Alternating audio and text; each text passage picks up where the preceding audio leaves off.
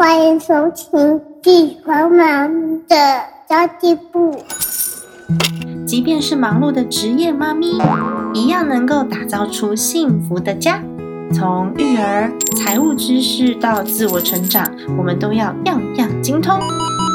我是精算妈咪 Sandy Two，我会在这里透过自己自身经验的分享，以及访谈各个领域的专家达人，让你跟我一起打造属于我们自己的理想生活。Hello，大家好，我是陪你精算生活、创造理想人生的 Sandy Two。你相信有很多的自由工作者，就是自由这两个字听起来很美好，但是他们的内心其实非常非常的不自由吗？因为呢，创造一个个人品牌嘛，像我们上一集有讨论到的，有可能会经济收入不稳定，所以导致我觉得我好像不能够休息，我不能停下来，我要拼命赚钱，怕金流断掉，或是呢怕客户流失，我要是一天没有跟他们聊聊天、说说话，我没有去维护那个社群，我的客户会不会就流失了？我的粉丝会不会就不爱我了？所以反而呢，高工时都没有在休息的。那自己要处理合约啊、账务啊、营运啊，而且没有工作伙伴，你只有你跟你自己。这时候呢，要怎么办？今天我们要聊聊自由工作者到底如何解开束缚，成为有品味而且懂生活。心灵真正自由的创作者呢？今天邀请到最懂生活的个人品牌教练尼可来跟我们聊聊如何成为懂生活的个人品牌工作者哦。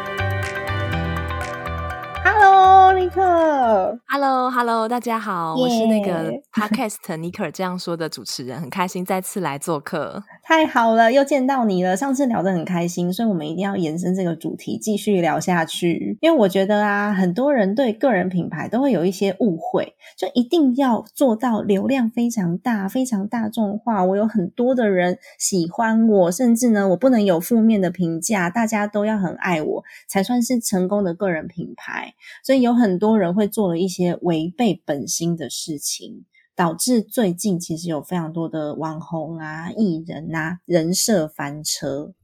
尼克，你觉得人设到底是什么呢？我有去那个 Wikipedia 查一下，哎，这个嗯词其实它一开始是用在那种动画、小说、游戏、电影、媒体对当中的角色对造型，包括就是外表、服装还有表情这样的细节。身对对对，高，然后后来开始被娱乐圈采用这个词汇，就是形容明星他对自身的形象定位啊，或者是他扮演的影剧呃影剧剧中的这个角色的形象。嗯然后近年来这个词，我觉得渐渐的又扩展到，比如说，嗯、是针对这个个人品牌他的人物设定，比如说就是这个人他的呃他的这个 profile，比如说他的嗯年龄、身高、性格，还有到他的这个喜好、兴趣、专业、出身背景和他这个讲话方式啊，以及他的这个呃成长的背景。嗯，那简单来说，就是说去创造一个这呃有有血有肉完整人物的一种呃人物设定。嗯，真的，我觉得人设啊，如果你是真的是被包装出来的，超难维持的。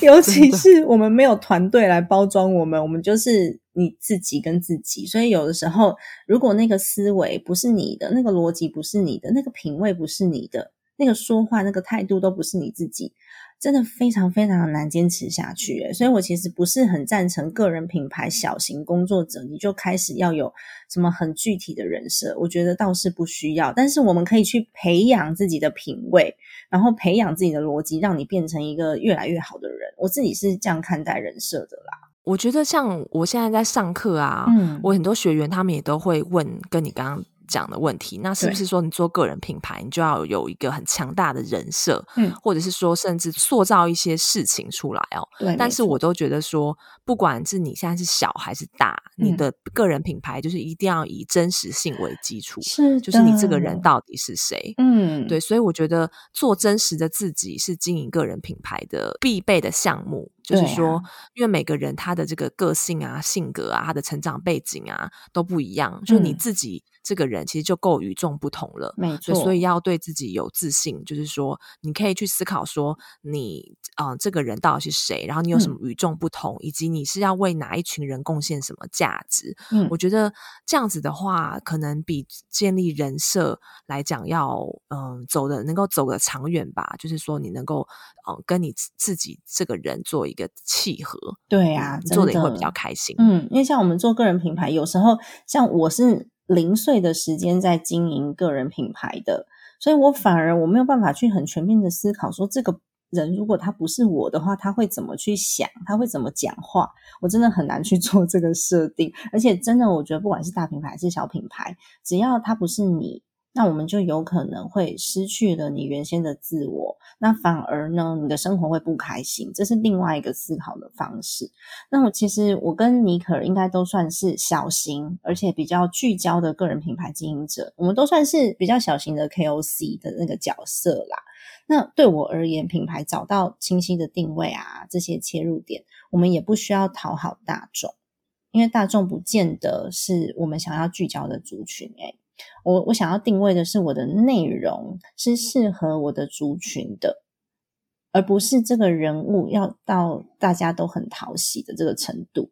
所以我不知道尼可，你对于你自己的个人品牌经营的定位啊，内容的定位，你是不是也可以跟大家稍微分享一下？就是如果有听上一集的听众朋友们，应该知道我一开始是写就是旅游还有饮食相关的，就是这种生活风格类型的对，就是内容你喜欢的，起家的。嗯，对，然后后来就是因为嗯有些变现的考量，然后有发现市场的需求，那我就开始进入线上教育的产业，嗯，然后成为个人品牌教练。对对，那其实这个当中那个时候也是有遇到，就是要我在经营内容方向的一个转型哦，就是对说。哦，我要怎么样从原本写旅游美食的这个主题，嗯然后呢扩展到也写个人品牌经营啊、自媒体经营这方面的主题，然后能够被大家接受，让让大家认为说，哦，呃，我是有这个专业的，愿意信任我、相信我。对所以当时也是有挣扎过。那后来我就想说，那我就这两个面向都都经营好了，然后我可以把嗯我自己就是的个人的风格带进我的个人品牌里面，就是嗯说，哎，我的确还是很喜欢引引就于旅游跟美食。除此之外呢，我的职业身嗯份呢、是一个个人品牌教练，所以我把这两者做一个结合。所以我现哦在在 IG 上面我就写我自己是最最懂生活的个人品牌教练啊，对，对就是一个啊有算塑造出一个口号出来啦，这样子。对，但我觉得这个是跟我的就是现在的人生方向，还有我自己的嗯、呃个性啊，还有自己这到底是怎么样的人是很契合的。嗯，对，所以就是说，嗯，然后后来就在经营内容的方向，我就想说，哎，那我就先花一些时间去呃进呃累积我在这方面的专业哦，所以我就是也不不记这个说到底有没有多少人看啊，我就是。嗯先写了三个月的这个干货的文章，嗯。哦，然后好在后来有一些反响，知道大家对哪类型的文章比较有兴趣，然后我可能再针对那个部分再比例再去加重。我就是被你写的这个最懂生活的个人品牌教练给吸引的，因为我知道很多人做个人品牌啊，他是以赚钱为出发点，其实他真的没有在享受，就只是有一个很明显的目的，但真的目的呢，不是为了他的生活，我觉得他就会有点可惜。坦白说，我是一个爱工作的人哦，我喜欢我做某一个实验性的东西成功的那种感觉。而且我失败了，我会立刻放弃，然后我就尝试新的，就就是新的方向这样子。我不会太钻牛角尖，或是因为这样我就开始怀疑我自己。所以这个可以无限的让我带来新鲜感、成就感，然后很多很多的快乐。可是我知道有很多人一开始是很怕失败的。你有害怕过失败吗？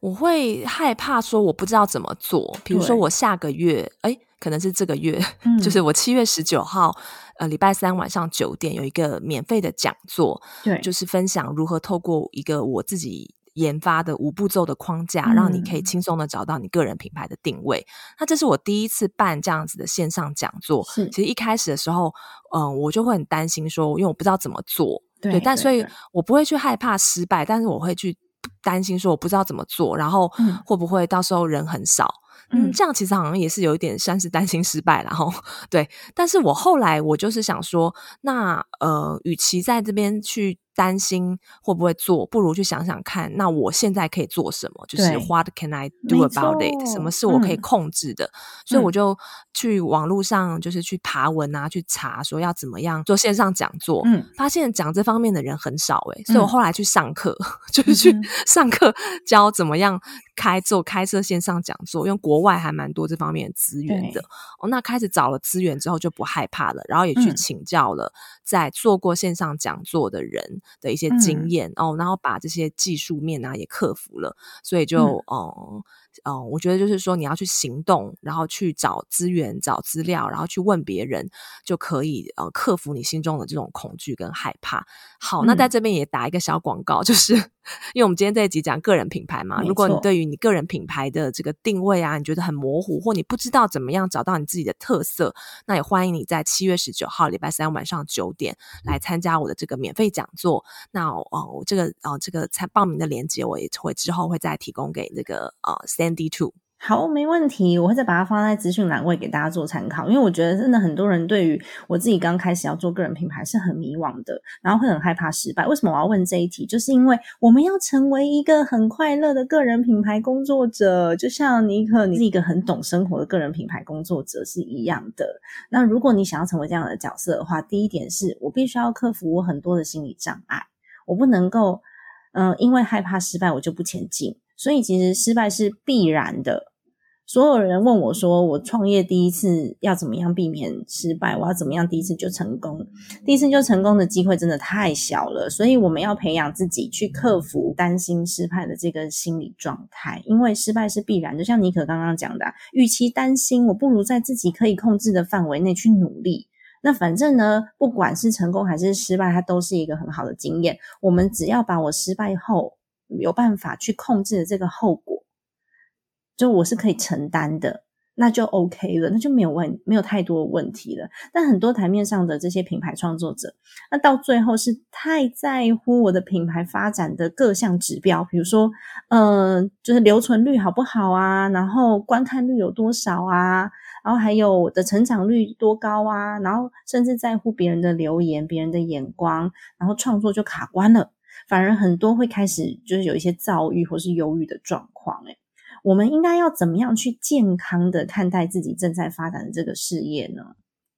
嗯，我觉得你这个问题真的非常的棒，好像是每一个这个经营个人品牌或内容创作者都会。走过的一段路啊，就是会比较在乎一些数字啊或外在的眼光。我也曾经有走过这样的路，好，但是后来发现就是这样子，就是得不偿失，然后就调整了自己的方向。我觉得以前的我可能比较会去看别人怎么做。哦，然后我会希望说，我可以跟他一样。那我觉得这是其实让自己最不最容易不快乐的一个原因哦。所以后来我就是，哦，我就 选择就是说，我不去看那些数字哦，就是我不去看我 podcast 的后台的哦数字啊，我不去看就是我的粉丝页的成长的这个流量是多少。我去关心就是说我每一篇贴文，我每一篇节目的这个内容，我能不能把它做到我认为是当下的我能够做到最好的程度哦。对，所以我觉得要聚焦。在自己的成长上面，而不是那个数字，或是跟别人比较。因为其实每一个人的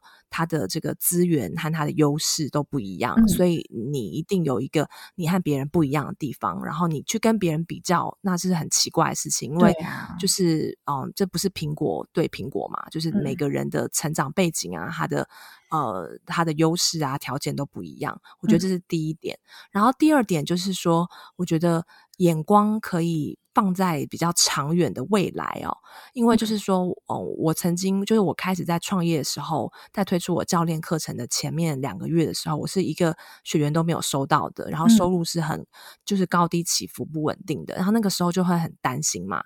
对，然后会担心这个数字啊，但是后来我就把我心中的这个焦虑告诉我的一个 mentor，嗯，那我的 mentor 他是在商场打滚很多年的一个。呃商场老将，对，然后也是一些公司的这个顾问和股东，嗯。然后他就提醒我说，这个你一开始创业，这个数字的高高低低是正常的哦，就是你要去习惯，这是一个常态。所以我嗯。就意识到说，哦，所以其实我我一直把这个眼光聚焦在现在当下这个数字，所以我嗯。看不到整个呃我我未来的整个蓝图，对还有我的目标，对，嗯。所以后来我就告诉我自己说，我就写下这句话，就是聚焦于五年后的自己，而不是当下的数字，嗯就提醒自己说。要把眼光放远，去想说我自己五年后、十年后我的事业走到哪里，嗯所以我现在要做什么事情，嗯而不是说盯着那个数字不放。真的，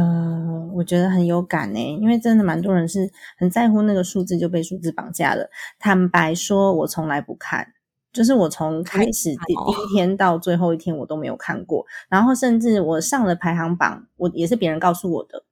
嗯，那时候我那时候去上一堂课，就是 podcast 的课，因为我当时也比较嗯不知道怎么做，就没那么没有没有现在这么熟悉啦，所以我还是会去进修 podcast 的课。然后那时候我就举手介绍了我自己的节目，然后老师就跟我讲说：“哦，所以你就是那个排行榜上面跟我排第二一二名的那一个。”我说：“老师，请问一下是什么排行榜？你可以跟我讲吗？” 我完全不知道，我就是完全只聚焦在我自己的创作，跟我想要做些什么，我想要给什么，我想要给我的我的听众朋友些什么，我还能做到什么事情，完全聚焦在这上面。我甚至连排行榜去哪里看我都不知道，是老师跟我讲，就是我跟他是一二名，我才知道的。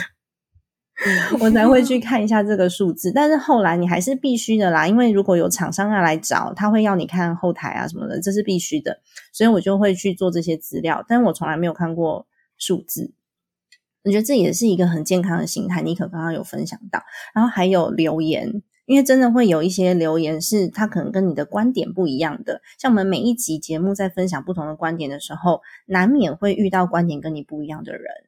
那这些人呢？他们有很很多听众是他听到你讲的很棒，他不见得会留言鼓励你，但是他只要听到你讲的跟他的观念是不一样的，他就会留言攻击你。三名，对对对，多多少少还是会遇到，因为我之前好像讲过一集是呃关于教育经费还是什么，我忘记了，然后就会有一些听众是会留言说，嗯、你以为每个人都这么好过吗？也是有单亲妈妈的好不好？就是这类似这一种。嗯，类似这一种，就是呃很单纯的，只是观点上面的不同。因为有时候我们思考的可能没有办法那么全面嘛。就像我刚刚讲的，我讲教育经费，我可能没有思考到单亲妈妈的想法，所以他们听起来觉得，哎，好像不可行之类的。所以我觉得，除了数字之外，就是大家对你的评价，我们有的时候也要很平常心的去看待，然后有很有同理心的去看待。这时候呢，就经营起来会比较健康，心态上面会比较健康。毕竟我要创立个人品牌，就是希望我可以过得比之前更好啊！我过得更辛苦，我还要去在意别人给我的评价，我不是多超级多个老板吗？真的，对啊，生活没有变好，整天在家里面负责的事情还变多、哦。因为像我自己也还要送小孩上课嘛，带小孩写功课啊，然后还要念故事，带他念英文，然后在家里面，就是先生会觉得你整天都在家，你不能把衣服晒一晒，你不能把这个东西做一做嘛。可坦白说，我们的工作量没有比较低，所以只会更忙，不会更轻松。要怎么去创造过得更好的生活？像刚刚尼克讲的，诶，你要自己可以享受你现在正在发展的这个事业当中的每个环节，到底有什么样子的指标，我可以知道说，诶，我现在是过得更好的、我现在是朝向诶我正确的个人平台发展方向，有什么样的指标可以跟我们分享？我觉得可以看，就是说你现在做这件事情，嗯、比如说有没有呃，我你刚刚说不要在乎评价啦，但我嗯觉得好的评价可以在乎，对啦好的评价可以把它记录起来，就是其实对，就 有没有越来越多，对对对，蛮有没有开越来越多的呃，比如说听众啊，或者读嗯者啊，对他读到你的这个这篇文章，他看了这篇文章或听到你的节目，他给你的反馈，对这个这个这样子的这种声音有没有越来越多，这就是一个好的指标嘛。嗯对，那你这不是数字嘛？这个嗯是一个大家的一个 feedback，、一个真诚的 feedback。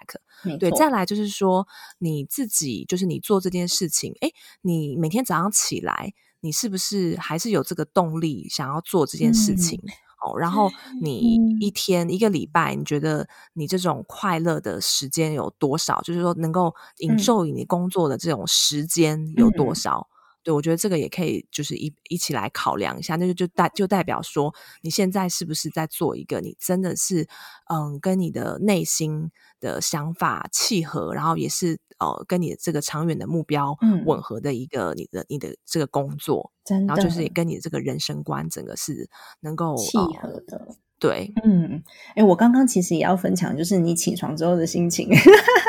然 后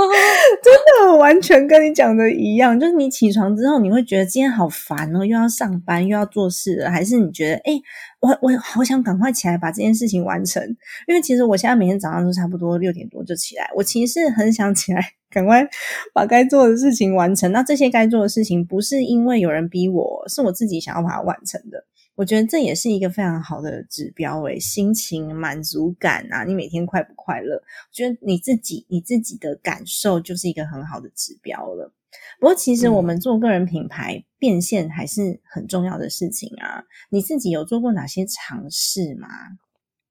嗯，一开始，嗯、最开始变现的机会就是收到厂商的邀请，就是做业配写那个对呃产品产品的推广文，嗯对，然后一开始其实是无酬的啦，后来才那个粉丝量越来越多，才是有酬的。嗯对，好，然后开始就是做团购，然后有了 Podcast 的节目之后，哎，发现 Podcast 平台有一些厂商也会想要尝试，因为它是一个嗯有可以带来长尾效应的一个平台，所以开始有做这个口播广告。嗯好，然后嗯、呃随着我有出书，我出过两本书，然后嗯也有写呃长期的在写专栏，那可能嗯有一些呃。企业啊，或者组织也有注意到我，嗯。然后会邀请我去演讲，嗯。对，所以有这个演讲的讲师费。就是如果我试上过他的课程，嗯。或者我认为认识这位讲师，那我也会帮他呃推广他的这个课程，嗯。或者是一些呃，像是我现在有在做跟那个风传媒的《华尔街日报》的推行，嗯因为我一直有在看《华尔街日报》，所以这是联盟行销的部分。嗯对，还有刚刚提到的出书的这个书籍的版税。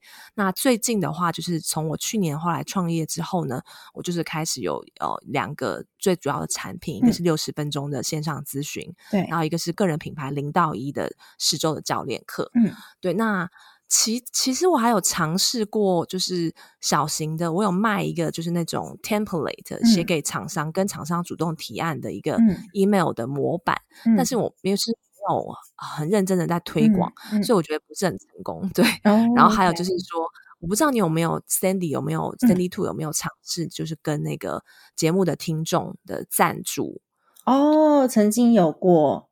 对，但嗯是因为我有思考过，但是就觉得不太好意思。我没有很常推，但是其实有，是，就是其实一开始 podcast 的那个呃，有一些平台在找我们合作的时候，他们其实也会从 podcast 的排行榜上面去找合作对象，所以他们在推出新功能的时候会。那时候会要求我们试试看，所以我其实有口播推了一阵子，我觉得那好像没有很适合我，我不太好意思啦。我也是，对对对对对。然后，但是因为我当时是为了要跟平台有密切的合作，所以我们必须配合他们刚推出的就是新的项目来做推广，然后有使用过这样子的功能。不过，如果大家愿意来赞助我的话，现在还是可以哦。因为你知道做 podcast 有的时候那个呃收入不是很稳定，基本上呢，啊我最近还想换麦克风，我最近有分享了，我曾经换过了四支麦克风，然后最近又想要换麦克风，因为很多时候你会想要进步，然后器材有的时候你也会想说，哎，如果可以再更好，那个收音再更干净，会不会呢就可以让大家的体验更好？我们也常常会做这样的尝试啊。可是其实，在变现的部分，我的变现方式几乎跟尼可是一模一样的。然后我也有成立一间公司，然后也是因为呃 podcast 延伸出来的。然后我做了一个妈妈商学院，但我也有做很多失败的项目，例如说，因为我自己的经验嗯比较多在创业，反而是。做课程自媒体那个是都是后来才学的，所以我常常会希望可以结合一些朋友的专业，例如说，我曾经有想结合我一个进出口专业的朋友，我们去进出口一些母婴商品，就后来发现，哦天哪，我才卖一次，我光是那个包货我就受不了了，不是接不到单哦，是包货包手软，然后 我后来发现我真的没办法做，我就直接给他拆伙了。不是不是那种就是变脸的那种拆伙，是我直接就跟他讲说这块的业务我不赚了，就是之可是之后啊有相关的业务的时候，我还是可以委托你嘛，因为我觉得这真的就对我来说困难度很高。然后我还有曾经尝试，最近我也在找伙伴。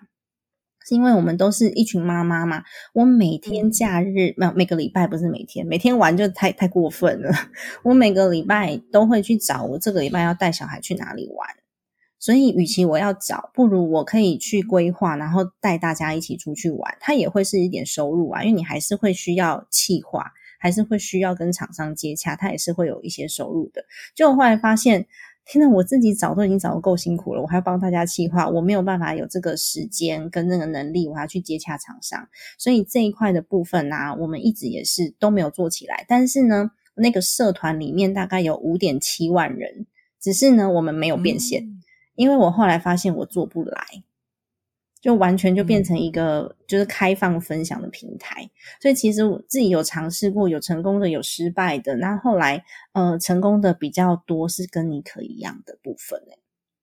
那我曾经也有粉丝跟我讲过，哎、你是教投资理财的讲师，你不应该接业配跟团购啊？那是要怎么样？就是我完全只能靠投资理财赚钱嘛？我觉得这个也不太，嗯，也也不是很很绝对的事情啦。甚至那时候，哎，其实有人会觉得说，哎，你太积极赚钱，表示你对金钱匮乏。然后我就想说，不对啊，我太积极赚钱，是因为我赚到钱之后我很开心。我自己是有点，呃，我自己蛮能克服这个问题啦，因为我很清楚我自己绝对不会短线操作，我不会做伤害我品牌的任何的决定，然后我也不心急，我不是为了赚钱而赚钱，我是因为真的会获得成就感，所以才。呃，进行这个部分的，就是规划或者计划。那在赚钱的时候啊，像你也有做业配，也有做团购，你内心有卡关过吗？你会觉得说，哈，我接了业配，会不会大家就不喜欢我了？你会有这样想过吗？有诶、尤其是做团购，其实我刚开始的前面几年都是不做团购的，嗯，因为我觉得就是很很尴尬，而且好像做了团购之后就会变成那个厂商的业务或是客服人员哦，嗯我觉得那个姿态好像不是很好看。但是后来呢，就是我发现这是一个趋势哦，因为厂商其实他们现在越来越倾向跟呃，就是我们这些 KOC 啊做。团购，而不是做业配啊、嗯因为对他们来讲，这个是效益比较大的，他们的这个成本也比较低，对，所以嗯、呃那后来我觉得发现这是一个趋势，我也希望可以让我自己的收入可以多元化，对，对，所以我在想说，那有什么方法我可以试着尝试，但又可以克服心中的这种纠结啊？所以我嗯。就有设立一些原则，比如说，就是我接团购的时候，我会跟厂商说，哦，那我一定要试用了一嗯。阵子，比如说呃三个月啊，六甚至半年，那我觉得不错的话，我才会分享。所以我不保证我一定会呃，就是会开团，哦你要先让我也试用这样子。对，这我也有试用不 OK，我就跟他讲说，那不然这样的商品我买下来。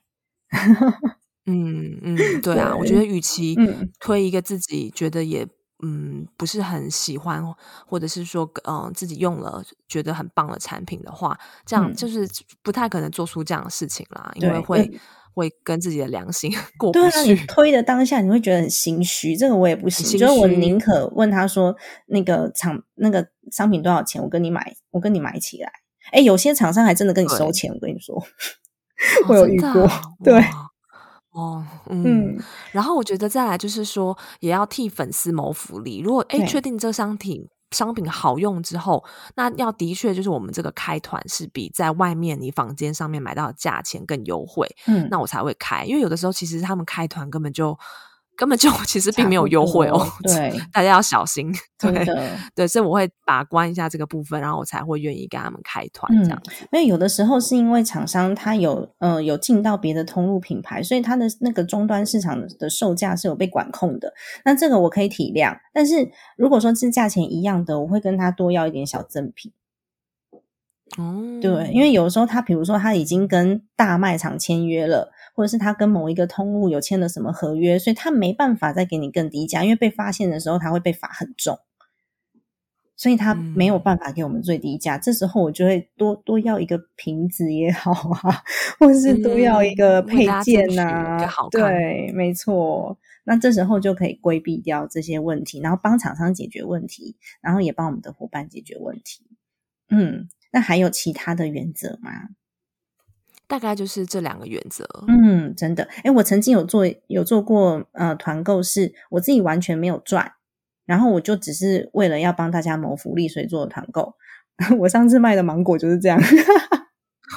我卖的芒果是帮朋友家他们家的堂弟卖了芒果，所以我自己其实没有赚，可是还是要做客服。然后反正就是因为大家开心嘛，那个那个群主就是让大家开心啊。然后我最近也是帮大家谋了一个福利，就是那个英文学习平台。坦白说，那个也是没有没有业费业配的经费或是什么分润经费的，但是就是大家可以再多有几堂课。那我就觉得 OK，反正我社团的宗旨就是。大家群聚起来，然后嗯，帮帮自己的需求，然后帮大家的需求去某一些福利，这样子，然后厂商也可以接受，因为他赚到曝光度嘛，就是三好的这个氛围底下，所以我的每一个团购商品，不见得每个都有赚钱。然后像我自己还有一个女性创业家支持协会，就是我跟朋友一起成立的协会，所以里面有很多的是我们自己的伙伴。我们自己的伙伴要推商品，我也觉得他的东西很不错的时候，那时候除非他开口跟我说：“哎，我给你抽”，否则我帮他推广，我有时候也不收钱。哦，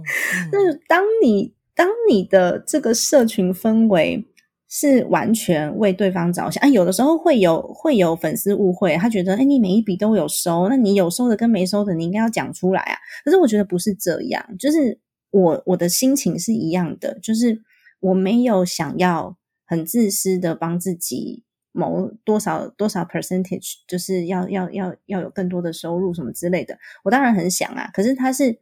它是基于我做好了社群服务所产生的一个作用，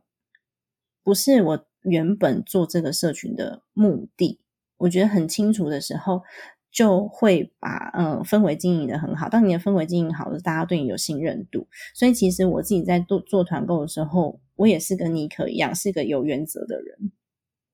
嗯，一定要的，没错。所以我很希望就是大家在个人品牌变现的时候，找到自己的路线。但是呢，你也不要觉得，哎，赚钱这件事情是不应该的，因为我们。要过好自己的生活，像尼克讲的，就是我们要享受自己的生活嘛。那么你现在呃做的个人品牌，跟你创办的尼克学院，你经营上面你是有不同的策略的吗？嗯，当然喽，因为一个是个人嘛，一个是一个。学院 对，那我个人品牌的现在就是说持续，因为我原本的粉丝群有呃喜欢看我分享旅游跟美食的，所以这一块的内容我还是会做，大概就是三十 percent。对，那另外的呃另外的 percentage，另外的三十 percent，三十到四十的话，我就会分享个人品牌和自媒体经营。好，那另外在十到二十 percent 就是跟呃微型创业创业的一些心态啊，还有经验相关。对，所以我是以三，我是以这用内容来去。去呃看呃来去支撑我这个个人品牌的这个发展的这个走向，嗯嗯。然后那尼可学院的话呢，就是我现在是最主要是以这个十周教练课程为主轴。那我课程最大的特色是我每周会进行一堂呃教练课，那课程都是由我亲自上阵的。因为现在大部分的一些就算他是号称教练课，很多也都是一对多，或者是说你大概。呃，可能平常都是在上线上课程，然后可能两个礼拜才能跟讲，呃，才能跟老师，呃，真的真的去 one on one 或哦，对，所以那我是每个礼拜就是亲自上阵，然后你随时有问题都可以跟我讨论。再来第二点就是我的课程的内容的话，其实是克制化的，就是每一个学员他进来，他因为他的目标和他的需求都会不太一样，所以我觉得我的课程我不会用一个课程就是哦。然后给十个人上，我会稍微微调一下这个课程的内容，所以我大概会有几套的课程内容，针对不同的，比如说有的有些人他是呃线上线上课程的讲师，有的人他是内容创作者，那他在个人品牌上面的需求就会不太一样。那最后一个呢，就是说我在这个十周之内啊，我都有提供这个 email 的 support，就是你有任何遇到任何问题哦，然后我帮你改文章啊，或是你在社群上面的。Po 文，你想我帮你看，你都可以随时 email 给我，然后我会在我会及时的四十八小时之内回复回复大家。对啊，那如果有兴趣。呃想要进一步了解我十周教练课程的朋友们呢，那我现在其实有开放一个三十分钟的免费咨询。嗯那就算如果谈完之后，诶，发现你可能不是那么适合我这个课程，我也会在这个咨询当中提供你一些建议，让你知道说你下一步该怎么走。真的，这听起来真的很完整诶。所以你在个人品牌的定位跟学院的定位上面也是完全有区分的。那我相信互利模式也是不太一样的哦。那么最后，我想要请教一下尼可啊，如果说想要透过个人品牌获得好生活、心灵自由的这些朋友，你会给他们些什么建议吗？嗯，哦，这个问题我觉得真的非常的棒，对，因为真的是就是像你说的，我们做个人品牌出来，就是已经离开了企业，就是希望能够生活的品质更好嘛。嗯那我觉得第一个就是说要记得自己的初衷，嗯就是我们有的时候做着做着做着就走歪了，可能就是看市场在做什么，我们就做什么，或者嗯是说很。别人的眼光，我觉得要随时就是提醒自己说，哎，你当初做这件事情的目的是什么？然后呢，把它拉回自身，就是说，嗯呃，做个人品牌，就算可能，哎，这个时候现在还没有办法变现啊，但是你是不是自己有成长？你是不是嗯更加认识自己了？嗯你是不是透过内容创作，呃，学习到更多知识，然后扩充你的人脉？哦，嗯这第一点。第二点就是说，我觉得，嗯、还是要提供足够的价值给受嗯众。因为就是像我身为个人品牌的呃教练啊，我们这个领域就是很多教练都会提供免费的咨询嘛。那有些教练他们会认为说，开放免费咨询就是要去寻找学员，让对方想办法买自己的课程。嗯好，但是我认为就是说，所以他们会认为说你在咨询的时候提供一些建议给学员，那那些人就不会考虑买你的付费课程了。嗯但我认为就是说这是相反的，因为我认为每一个免费咨询其实都是你对这个市场认识的一个很好的机会哦。那我也希望可以透过这个咨询的机会，可以有帮助一些想要建立个人品牌，但他可能现在不知道怎么开始的人，嗯可以找到一个比较明确的方向哦。对，所以我在免费咨询当中，我其实是比较不吝啬去提供一些建嗯议的。而且我认为这样子你，你这样做，当学员认为有用啊，他觉得说，哎，你真的从你身上能够学到东西，他对你产生信任，是的他反而会嗯考虑嗯就是加入你的课程。那最后一点呢，也是最重要的一点，就是要坚持下去，因为真的经营个人没错，是一场马拉松，而不是嗯短跑。对我觉得真的，尤其是。嗯，有的时候你真的是做几个月、做几年都还不见得看到成果哦、有些人甚至要做数十年。是的，所以，所以这个 真的是不要呃想说很快就一定会有回报啊，还是嗯要把这个你做这件事情的原本的这个哦、初衷，把它把它想清楚，然后再嗯投入进去做。对，完全同意。真的，这三点好重要。就是我们在做个人品牌，或是在做任何的自媒体经营的时候，你必须要真的是回到初心。哎，今天真的非常感谢你可接受我的访问，然后我们又聊了一整集，真的太棒了。希望下次呢，去到旧金山、去到湾区的时候，可以跟你见到面哦。一定要的。对呀、好的，那么今天节目就先到这边结束喽。家庭理财就是为了让生活无余，分享这期节目，让更多的朋友透过空中打造属于自己幸福的家。我们下期再见，拜拜。